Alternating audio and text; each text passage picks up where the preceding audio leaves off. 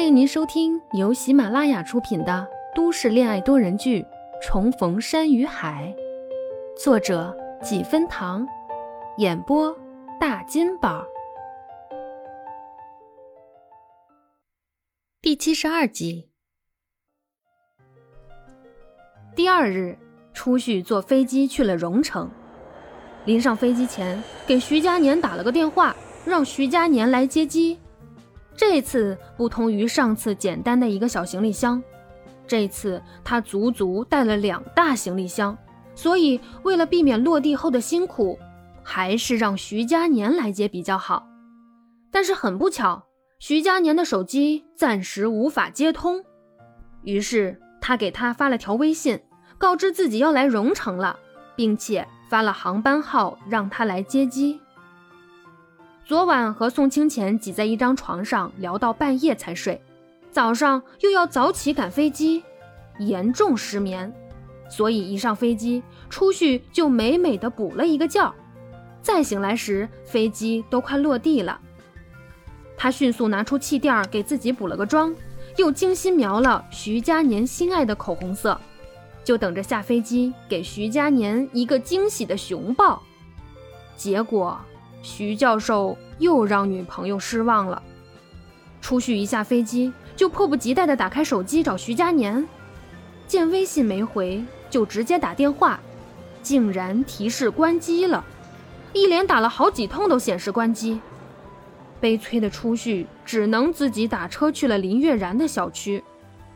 这小区好是好，大气漂亮，可这些他都不需要，他最希望的。是出租车可以进小区。是的，林月然买的这个高档小区，出租车不能开进去，只有业主的车才能进。于是，初旭背着大包，两手拉着两个大行李箱，生无可恋地往最靠里面的九号楼挪。走了小半会儿，还只是看到六号楼，抬手抹了一把额头的汗，在思考：是继续往前走呢？还是先去找个酒店算了，但显然这两个选择需要他耗费的体力是差不多的。啊，我太难了！他仰天长叹，心里已经把徐佳年骂了一万遍。恰在这时，身后有隐忍的笑声传来。初旭回头，只见一米开外的地方站着一个西装革履的男人，穿着黑色的线衫。里面是白色的衬衫，衬衫领子规整的翻在脖梗处，手里搭着一件西装，正扬着嘴角在那儿轻笑。不得不说，还是有点帅的。但是，是帅哥就可以随便嘲笑人吗？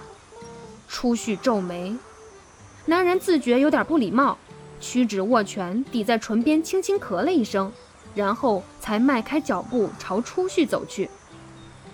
需要帮忙吗？你要去哪栋楼？初旭犹豫了一下，接受了。既然能主动帮忙，那就原谅他刚才的不礼貌吧。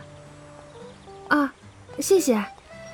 初旭冲乐善好施的好人点点头，以示感激，手指往前一指，说：“啊，我去九号楼，好像还有点距离。”男人接过拉杆箱的手一顿，随之又笑笑说。还真是巧了，我也是九号楼的。你是这里的住户？无忌点头，也算是。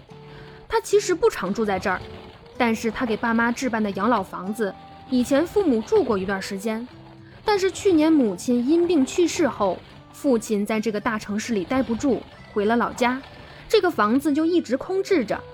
本想卖掉的，但又不舍得，就只能这样留下来。他一有空就回来打扫一下，今天算是巧了。早上刚开了一个小会后，没什么其他的行程，就自己过来看看。倒没想到遇上初旭了。刚才走到他身后的时候，就看这个姑娘身材挺好的，侧脸也很漂亮，一路哼哼唧唧的拉着行李箱，走几步停一下，挺可爱的。也不知道是怎么了。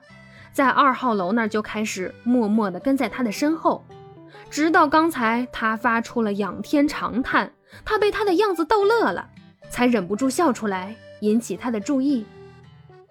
你好，我叫无忌，很高兴认识你。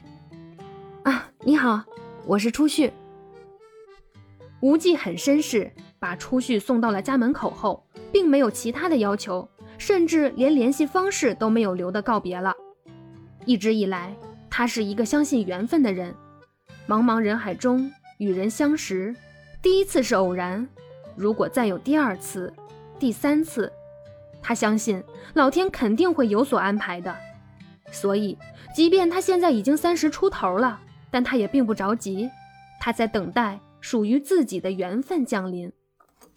当然，初旭更是不想这些，进了屋，直接也不管行李了，一屁股坐在玄关的鞋柜处，靠在墙上休息。蹬掉鞋子的时候，看到地上躺着一双熟悉的鞋子，徐佳年在这里。他一下清醒了，迅速起身，哒哒哒的往里跑。客房里窗帘拉得严实，一点光都透不进来。徐佳年躺在那里睡得正香。徐佳年，初旭一脸气鼓鼓的样子，他千辛万苦的从欧城来到这里。某人竟然还躲在被窝里睡大觉，真的是很委屈，很生气。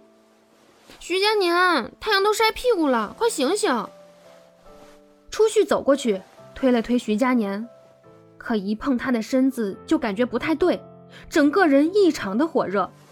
再摸摸脸颊、额头，都是滚烫的，他发烧了。初旭有点急了，直接掀开被子要拉他起来。但是无济于事，徐佳年一动也不动。初旭拍拍他的脸，试图叫他起来。徐佳年，徐佳年，快醒醒！你生病了，起来，我们去医院。本集播讲完毕，我是初旭的扮演者大金宝，点击订阅可以看到每日更新哟。不要走开，下集更加精彩。